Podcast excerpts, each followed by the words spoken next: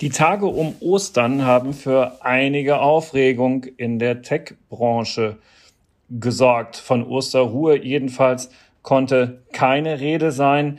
Die Streaming-Plattform Netflix hat heftige Schwierigkeiten und wird dafür an der Börse mit extremen Kursabschlägen bestraft. Kurz vor dem Osterfest dachte Elon Musk, der Tesla-Chef, es sei möglicherweise eine gute Idee, den Twitter-Aktionären ein Übernahmeangebot zu machen, weil er den Kurznachrichtendienst vollständig übernehmen möchte. Und der Autohersteller Tesla wiederum hat frische Zahlen vorgelegt, die darauf hindeuten, wie es mit der Nachfrage nach diesen Autos weitergeht, aber auch wie das Unternehmen mit den Lieferkettenproblemen klarkommt, mit denen es zu kämpfen hat. Herzlich willkommen zum FAZ Digitech Podcast, liebe Hörerinnen und Hörer. Und weil all diese Technikthemen in den Vereinigten Staaten spielen, haben wir uns heute mal wieder mit New York zusammengeschaltet. Dort sitzt unser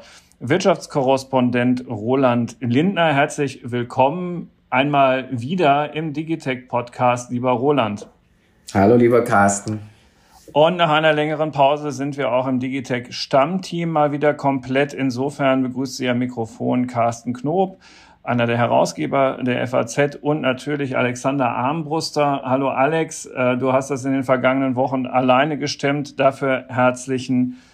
Dank. Hi. Ja, lieber Roland, lass uns mit Netflix anfangen, genauso wie schon in der Anmoderation. Das ist ja ein ganz schöner Hammer. Also jedenfalls, wenn man Netflix-Aktionär ist, ist man zurzeit nicht ganz so glücklich. Diese Quartalszahlen haben ins Kontor geschlagen und das eine Aktie, einen Aktienkurs getroffen, der schon seit Jahresbeginn äh, 40 Prozent an Wert verloren hatte. Was ist denn da los? Genau, und ich glaube, jetzt sind wir bei fast zwei Drittel des Wertes verloren seit Jahresbeginn.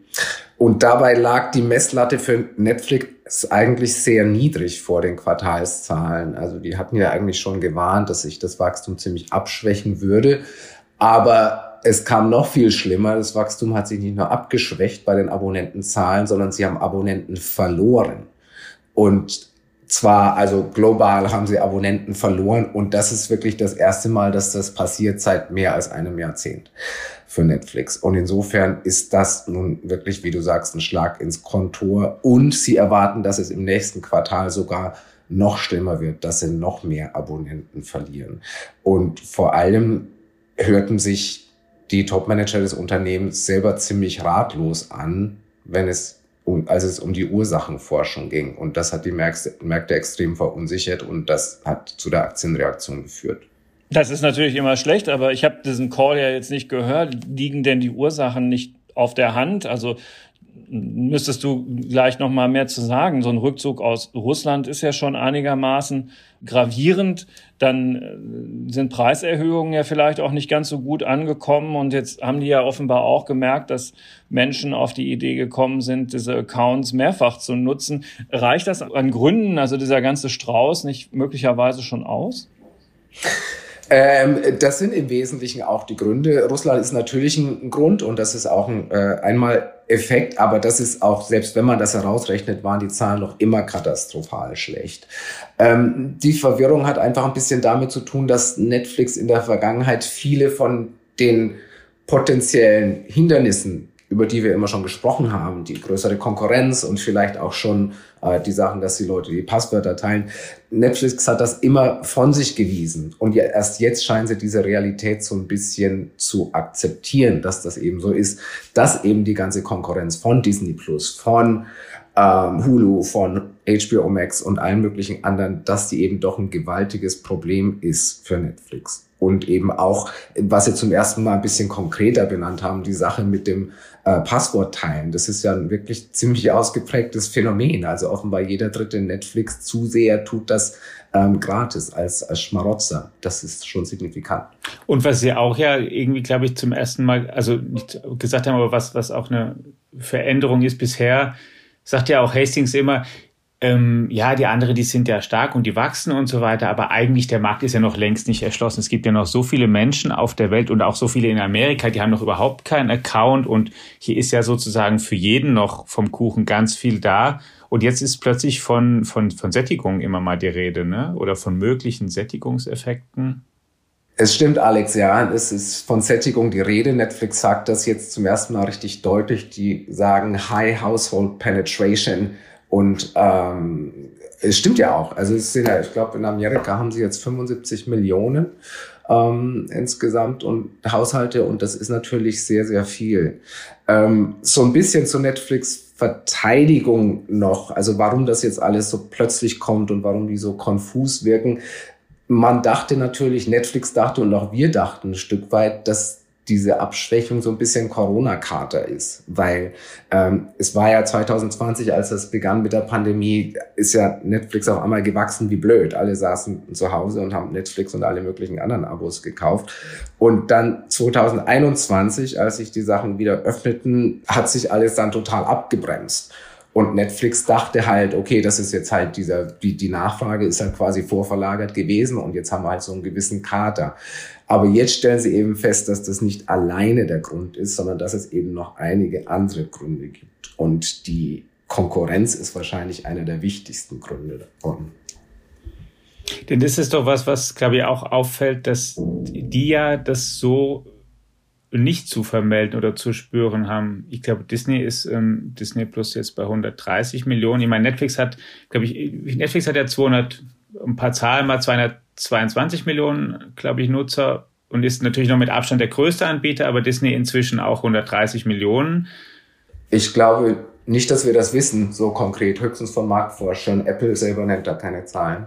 Ja, aber die zumindest, glaube ich, die, die wachsen ja auch, auch tendenziell weiter, ne, erstmal. Und, und, und Amazon würde ich auch nicht vermuten, dass es jetzt viel weniger, also dass es überhaupt weniger geworden sind. Ja, aber das ist jetzt die große Frage. Also sprechen wir über ein Netflix-Problem oder sprechen wir über ein Streaming-Problem? Mhm. Und ich glaube, das können wir nicht, noch nicht so wirklich beantworten. Disney wird selber in ein paar Wochen erst seine Zahlen vorlegen. Es haben, als Netflix so an der Börse abgestürzt ist, sind auch viele andere Unternehmen abgestürzt, Streaming-Anbieter. Auch Disney hat, also nicht so viel wie Netflix, aber hat auch deutlich an, an Wert verloren. Insofern gibt es jetzt schon eine allgemeine Sorge, ähm, dass es vielleicht allgemein im Streaming-Markt ein bisschen Problem gibt, dass es vielleicht allgemein zu viele Anbieter gibt, dass die womöglich nicht alle überleben können.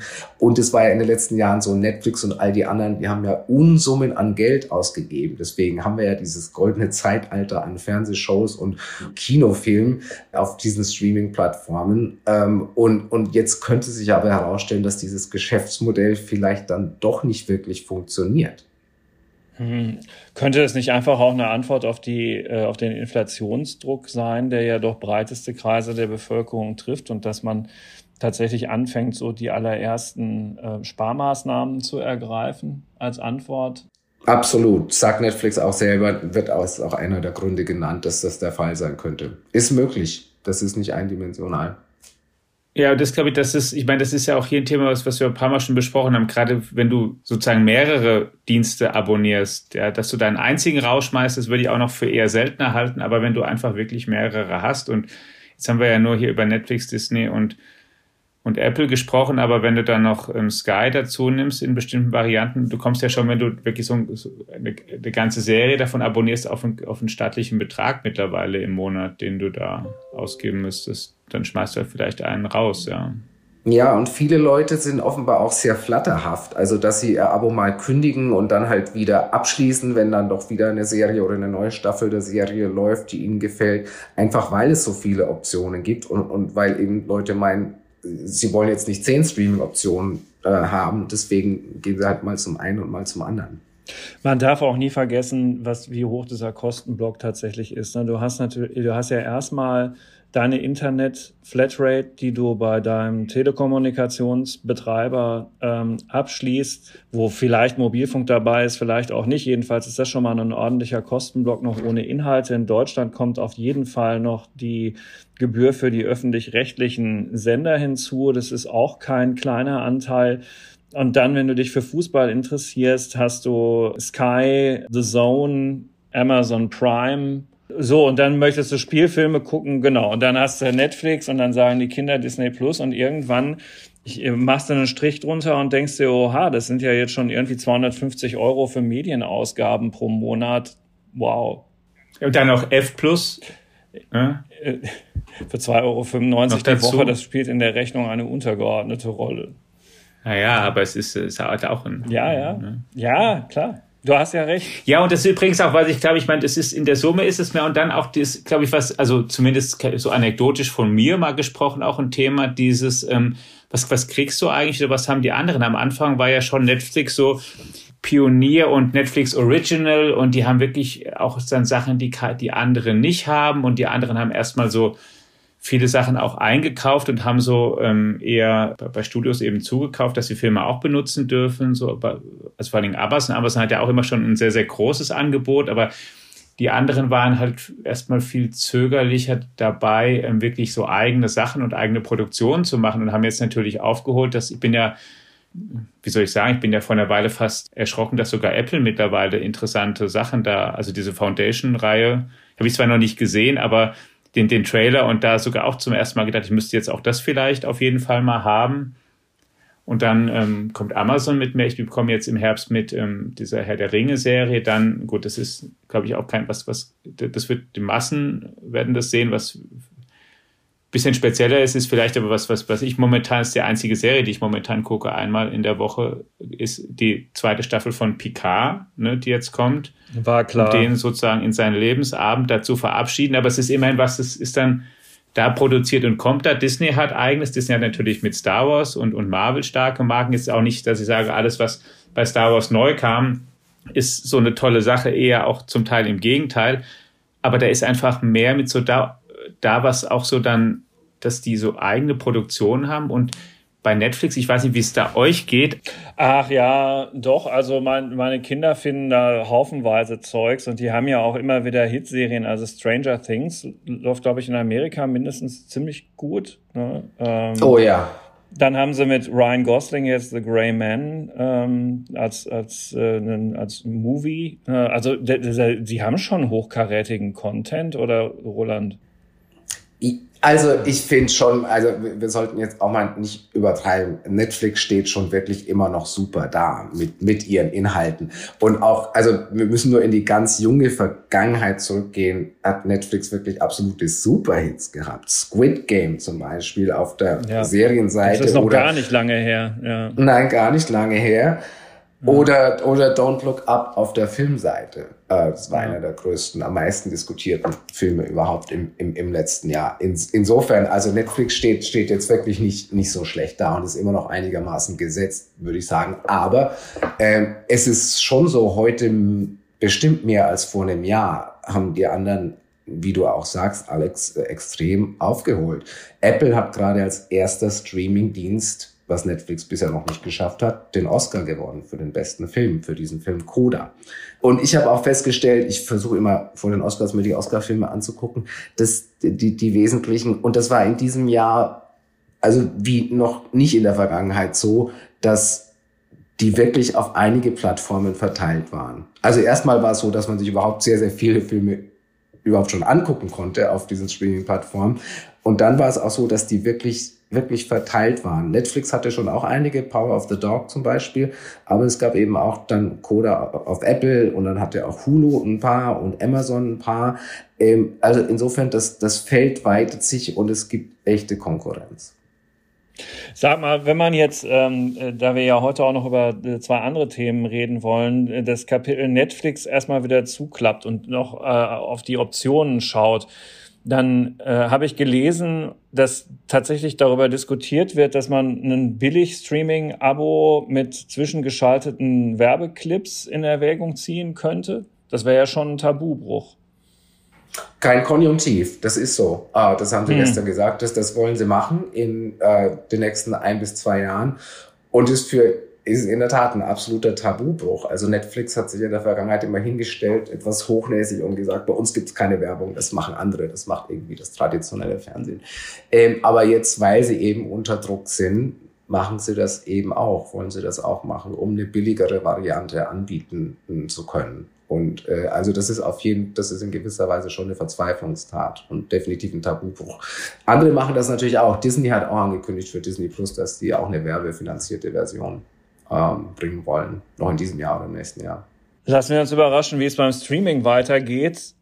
Ein spannender Technologiemarkt ist auch die Elektromobilität. Und da hat ein Unternehmen aus Kalifornien den deutschen Herstellern ziemlich gezeigt, wo der Hammer hängt in den vergangenen Jahren. Und das ist das von Elon Musk, äh, ja, gar nicht gegründete, aber in einem embryonalen Zustand übernommene und dann zu einem Welterfolg geführte Unternehmen Tesla, das inzwischen auch eine eigene Fabrik in Deutschland betreibt in der Nähe von Berlin im brandenburgischen Grünheide. So, und jetzt ähm, schauen wir uns mal die Zahlen an. Lieber Roland, die Überschrift Tesla schafft weiteren Rekordgewinn, die über deinem Bericht dazu zu lesen ist, zeigt, so schlecht geht's denen allen Krisen zum, zum Trotz offenbar nicht. Nö, und ich schreibe das irgendwie alle drei Monate in letzter Zeit. das ist ja wie früher. ja, kann Cut und Paste machen mit meinen Artikeln. Ja, also, also äh, 3,3 Milliarden Dollar ähm, Gewinn. Der bisherige Rekord war vor drei Monaten, da waren es 2,3 Milliarden. Und das war diesmal auch viel mehr, als man, als man dachte. Also Tesla ist jetzt wirklich seit einigen Quartalen sehr solide profitabel und die Gewinne hängen auch nicht mehr, so wie das bis vor kurzem noch der Fall war, von Emissionszertifikaten ab. Das war ja so ein, ist ja so ein Nebengeschäft, was die machen, dass sie quasi Emissionspunkte an, an andere Autohersteller äh, abgeben können. Äh, und das schlägt direkt auf den Gewinn durch. Aber mittlerweile schaffen die das auch im ähm, regulären Autogeschäft solide Gewinne auszuweisen und ist natürlich umso bemerkenswerter in einer Zeit, in der es viele Herausforderungen gibt für die Branche, also eben die ganzen Lieferengpässe, die es gibt. Lieferengpässe und Rohstoffmangel, ne? Genau, die ganzen ja. Lieferengpässe, die es gibt und den Rohstoffmangel. Die Rohstoffe sind um einiges teurer geworden, hat Elon Musk auch jetzt im Conference Call ähm, gesagt. Und Tesla hat auch seine Autos deutlich teurer gemacht. Der, das Model 3 kostet jetzt in Deutschland fast 50.000 Euro. Ich weiß nicht mehr, was der billigste Preis war.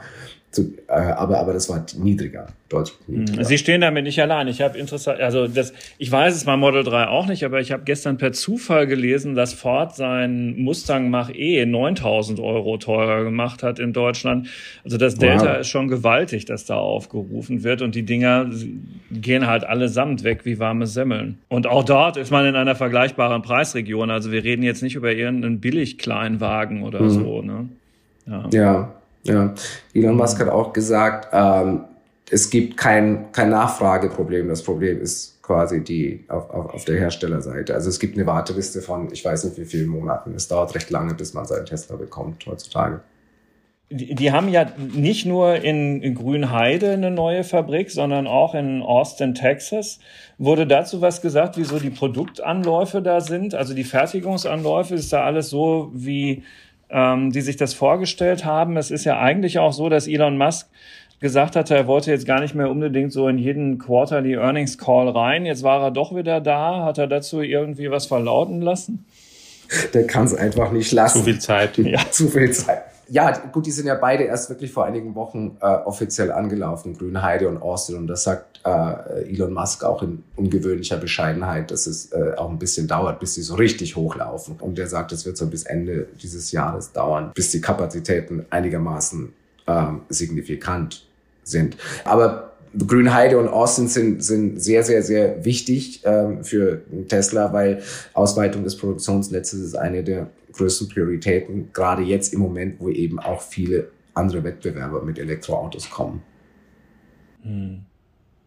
Produktneuheiten? Irgendwas Spannendes? Was, äh, also er ist ja gerne vollmundig unterwegs. Äh, sein Brot- und Buttergeschäft läuft. Ja, was hat er denn in der Zukunft auf, dem, auf der Pfanne? Ja, was sehr spannend ist, wie, wie immer. Also erstmal hat, hat er kürzlich schon mal angedeutet, aber diesmal ein bisschen konkretisiert, dass äh, äh, Tesla ein Roboter-Taxi herausbringen will, und zwar schon 2024. Das werde kein Lenkrad haben und auch keine, keine Pedale mehr. Und das werde, wenn es dann mal in der Flotte eingesetzt wird, in der Nutzung billiger sein als ein Busticket. Also extrem, extrem vollmundig und äh, auch extrem ehrgeizig vom Zeitplan her mit 2024. Das klingt irgendwie äh, sind nur zwei Jahre weg. Also kann ich mir nicht vorstellen. Und Tesla ist ja bekannt dafür, die haben ja schon dieser, dieser Semi-Lastwagen zum Beispiel, der sollte eigentlich schon 2019 kommen und der ist immer noch nicht da. Ähm, der soll jetzt nächstes Jahr kommen. Ich wollte gerade sagen, das autonome Fahren hat, hat er ja auch schon für sehr früh, ich weiß, ich, ich hatte glaube ich schon gesagt, wenn man die über lange zurückguckt, dann müssten doch nach seiner Vorhersage auch schon jetzt komplett autonome Autos längst seit einem Jahr oder zwei überall rumfahren, ist ja auch nicht so. Ja, weil Elon Musk hat ja eh ein bisschen eine eigenartige Definition von autonomem Fahren, was jetzt autonom ist und was nicht. Also wir wissen ja diese, diese Autopilot-Funktion, die, die Tesla gerne als eben als Autopilot beschreibt, aber die dann eben doch nicht so, so automatisch ähm, ist oder sich ein bisschen, bisschen äh, vollmundiger äh, vermarktet wird, als es zu rechtfertigen wäre. Ähm, aber stimmt, Elon Musk hat eigentlich auch schon diese Roboter-Taxis vor einigen Jahren schon mal gesagt, die werden sehr, sehr, sehr bald kommen. Sie sind eben immer noch nicht da. Insofern mal sehen. Was aber auch gesagt hat, ist dieser ähm, Cybertruck, dieser sehr futuristisch aussehende äh, Pickup-Truck, der soll jetzt wirklich nächstes Jahr kommen. Auch der hat sich, hat sich verzögert. Ähm, also mal sehen. Und dann hat er irgendwie noch diese Roboter-Fantasie, also für den Alltag, so, so irgendwie jemand, der uns bei den Aufgaben hilft, die wir nicht so gerne machen. Ja, oder der in der Fabrik hilft. Das ist der Tesla-Bot oder Musk nennt ihn auch Optimus.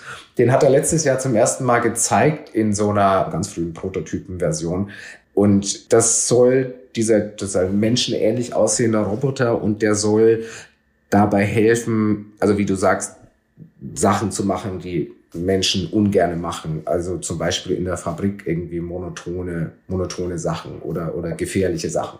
Und Musk hat jetzt im Conference Call gesagt, er findet in der Öffentlichkeit werde das Potenzial von diesem Optimus noch extremst unterschätzt und er findet, dieser Optimus könnte für Tesla einmal wichtiger werden als das Autogeschäft. So, das ist eine vollmundige Ansage.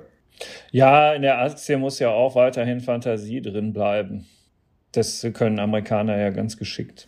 Das ist ein wesentlicher Grund und das ist natürlich für Tesla ist es auch immer ein wichtiges Rekrutierungsinstrument, solche Produktankündigungen, sehr futuristisch klingende Produktankündigungen zu machen, um irgendwie Leute zu rekrutieren. Ich meine, und ähm, so futuristisch das ist, ist natürlich gibt es, glaube ich, eine Verlinkung, gibt es eben von, von diesem Roboter auch zum Beispiel dann zu einem autonomen Auto, das hatten wir ja hier auch schon ein paar Mal diskutiert, warum das nicht nur faszinierend ist, sondern warum es auch ähm, einfach am Ende sehr ertragreich sein kann, wenn man denn tatsächlich mal dahin kommt, weil man das tatsächlich ja so bislang noch nicht gibt. Es gibt noch keine, also zumindest ich kenne keine technisch so autonome Einheit, keine autonome KI, die sich wirklich so alleine in einer komplexen Umgebung zurechtfinden kann, die eben nicht einfach auf einer geraden Straße geradeaus fahren kann alleine, sondern die wirklich mal in einer Umgebung, wo verschiedene Dinge, wo Autos fahren, Menschen rumlaufen, Kinder auf die Straße springen, Hunde rumlaufen, vielleicht mal ein Vogel ähm, rüberfliegt, Bäume am Rand stehen, wo man also Sachen unterscheiden können muss, die man sieht, wo man dann auch verschiedene ähm, Gefahren erkennen und einschätzen muss, wo man sich dann richtig verhalten muss drauf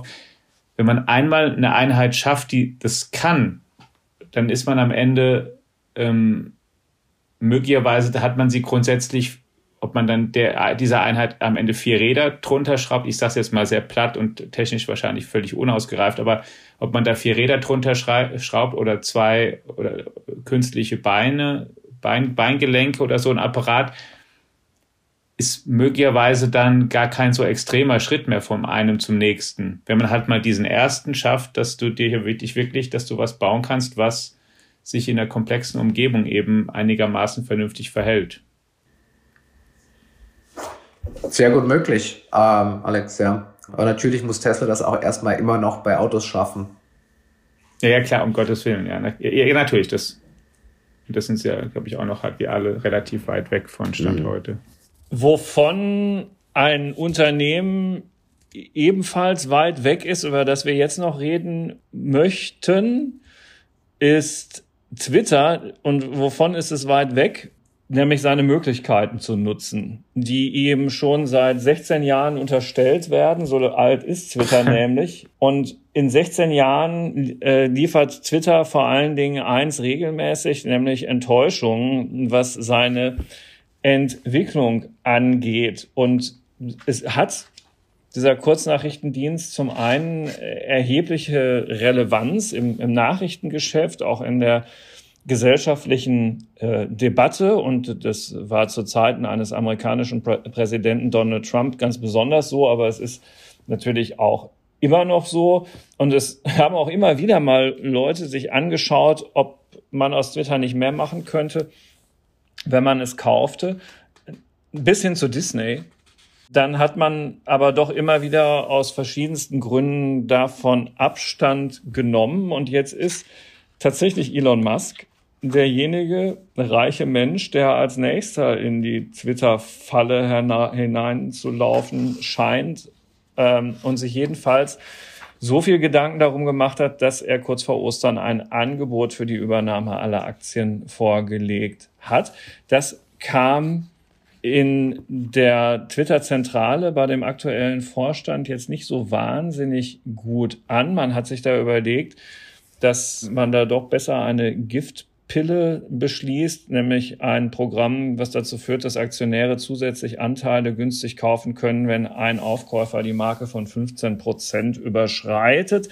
Dazu muss man wissen, dass Elon Musk schon jetzt neun Prozent an Twitter gehören. Lieber Roland, wie ernst ist dieses Übernahmeangebot im Volumen von 43 Milliarden Dollar überhaupt zu nehmen, dass Elon Musk davor gelegt hat und könnte es ein Katalysator dafür sein, dass möglicherweise noch ganz andere Spieler da jetzt mal auf den Plan treten?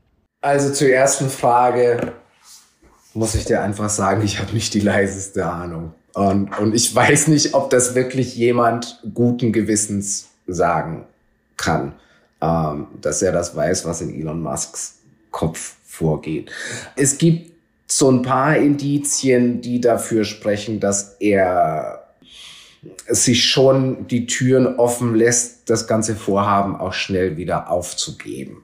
Also zum Beispiel, was er für Twitter bietet, scheint jetzt nicht so üppig. Ähm, also die, der bietet 54 Dollar je Aktie und, und ähm, das ist zwar mehr als Twitter zuletzt gekostet hat, aber ich glaube noch im, im letzten Herbst, im vergangenen Herbst war die Twitter-Aktie auf dem Stand und, und vor einem Jahr war sie sogar noch höher das muss nicht unbedingt relevant sein für einen Kaufpreis, den man heute bietet, aber es scheint trotzdem eher ein bisschen knausrig, das Angebot. Und er sagt ja auch, dass das sein bestes und endgültiges Angebot ist, also quasi friss oder stirb. Also im Sinne von, wenn, wenn Twitter es nicht annimmt, dann ziehe ich mich beleidigt wieder zurück.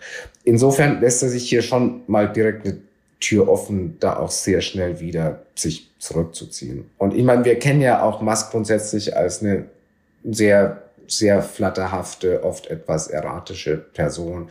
Wir erinnern uns ja noch vielleicht, als er, als er die Leute aufgeschreckt hat vor ein paar Jahren damit, dass er twitterte, wir nehmen, ich will Tesla jetzt von der Börse nehmen oder ich denke darüber nach, Tesla von der Börse zu nehmen und ich habe auch die Finanzierung dafür.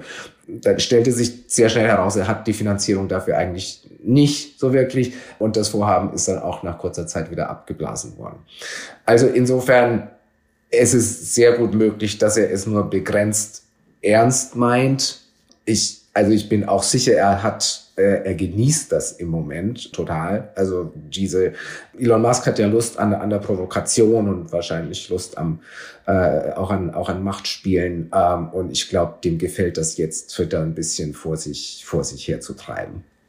Aber nehmen wir mal an, der kriegt es. Oder der kriegt nicht alles, aber der kriegt so viel, dass er halt irgendwie wirklich jetzt maßgeblich beeinflussen kann oder entscheiden kann, was, wie sich Twitter vielleicht verändert. Was könnte der denn mit Twitter machen? Naja, also erstmal, was er ja, ein paar Sachen hat er ja gesagt. Wobei die Sachen, die er gesagt hat, drehen sich jetzt nicht so sehr drum, wie er Twitter wirtschaftlich helfen will, ähm, sondern eher, wie er Twitter philosophisch helfen will. ähm, also im Sinne von, also er will zum Beispiel, er, er will, er sagt zum Beispiel, Twitter soll seine Algorithmen offenlegen, so dass irgendwie jeder sagen kann oder jeder sehen kann, warum bestimmte Entscheidungen getroffen werden, ähm, warum Sachen gerankt werden, wie sie gerankt werden ähm, oder so. Das ist das, was er sagt. Und dann ist natürlich der große Punkt, den er in letzter Zeit immer gemacht hat, dass, dass Twitter nach seinem Dafürhalten zu sehr, äh, zu streng moderiert dass Twitter quasi die freie Meinungsäußerung beschneidet. Er hat ja schon, bevor wir überhaupt wussten, dass er, dass er eingestiegen ist bei Twitter, hat er ja mal so eine Umfrage auf Twitter gemacht und, und seine Nutzer quasi gefragt, seid ihr der Auffassung, dass, dass Twitter sich rigoros an freie Meinungsäußerung oder freie Meinungsäußerung achtet? Ähm, und, und damit natürlich suggeriert, dass dem nicht der Fall ist. Und, und Musk ist ja schon, es passt so zu seiner Person, er ist ja so jemand, der so ein bisschen anti-institutionell ist und der sich auch den Mund nicht verbieten lassen will.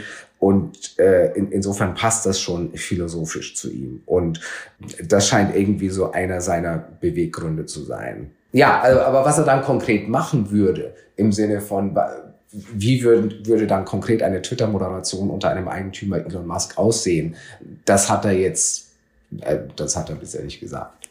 Weil dieses, es würde mich nochmal interessieren, was da so sein Mindset oder seine Haltung ist, auch wenn er sagt, ihn stört, das geht ja aus mehreren Tweets oder Äußerungen hervor, dass da zu viel, ähm, er spricht ja auch von Zensur, zu viel zensiert wird, weg ähm, gesperrt wird, nicht erlaubt wird. Und dann gibt es einen ganz aktuellen Tweetwechsel sozusagen. Da ist ähm, er durch seine Antwort aufgefallen. Da hat jemand getwittert, auch, auch an ihn. Ähm, ähm, und ich, ich, ich zitiere es einfach mal so ein bisschen frei, was ist. Der woke Gedankenvirus ist die größte Bedrohung der Zivilisation und Musk antwortet mit einfach nur Yes.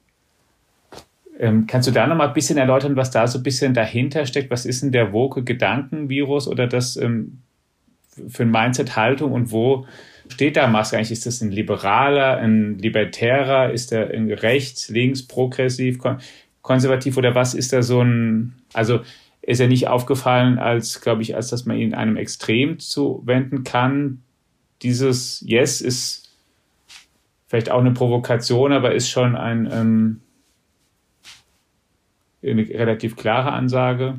Ja, also dieses, dieses Wort woke, das wird ja hier bei uns sehr gerne benutzt. Ich glaube auch im, im Deutschen mittlerweile öfter. Also was damit im Prinzip gemeint ist, oder was ich denke, dass Musk meint, ist, dass es halt quasi eine übertriebene politische Korrektheit ist, die ihm nicht gefällt. Also dass man halt irgendwie äh, mit, mit allem aufpassen muss, was man sagt.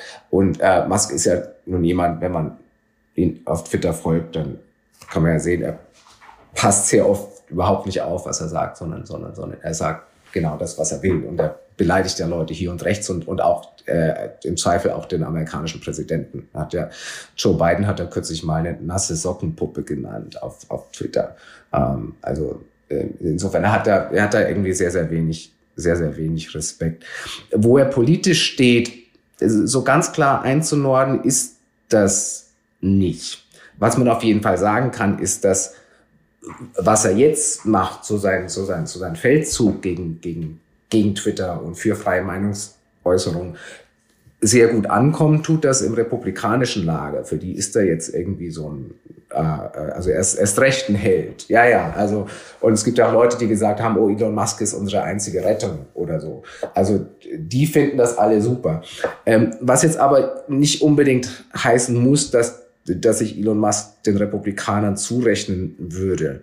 Ähm, also auch nicht den Demokraten unbedingt. Also ich den, also eher, sag schon, hast schon gesagt, Alex, libertär, das passt wahrscheinlich eher so am besten ähm, zu ihm. Also halt grundsätzlich eher etwas anti-institutionell, anti-Regierung. Er liefert sich ja auch ständig äh, äh, Gefechte mit der SEC, mit der Börsenaufsicht.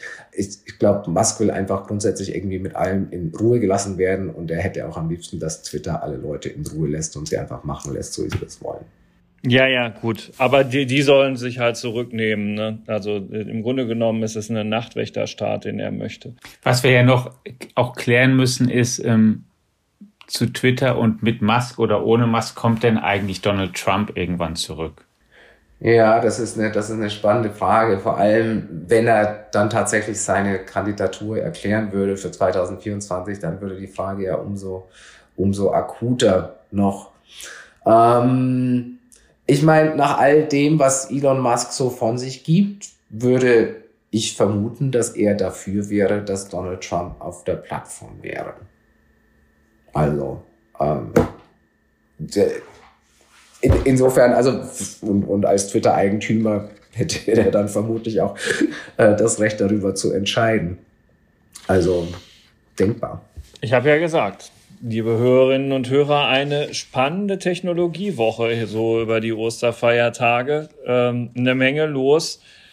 Man könnte ja fast sagen, ähm, zum Glück steht die Welt an dieser Stelle nicht still, wo an anderen Orten so derartig viel Schlimmeres passiert als das, was wir hier jetzt heute besprochen haben. Ähm, in Amerika werden die Weichen weiter gestellt Richtung technologischer Zukunft. Das darf man über all dem nicht aus dem Blick verlieren. Dass das nicht passiert, dazu gibt es auch den FAZ Digitech Podcast und die FAZ Digitech App, in der Sie alle Folgen nachhören können und natürlich auch laufend unsere Berichterstattung über diese Technologiethemen und Mobilitätsthemen verfolgen können. Wir freuen uns sehr, dass Sie Interesse an all dem haben, treue Hörer sind. Dafür vielen Dank und auch an dich, lieber Roland, mit vielen Grüßen nach New York. Ein herzliches Dankeschön für deine Zeit, inmitten des hektischen Produktionstags hier in den Digitech Podcast zu kommen. Ich kann nur sagen,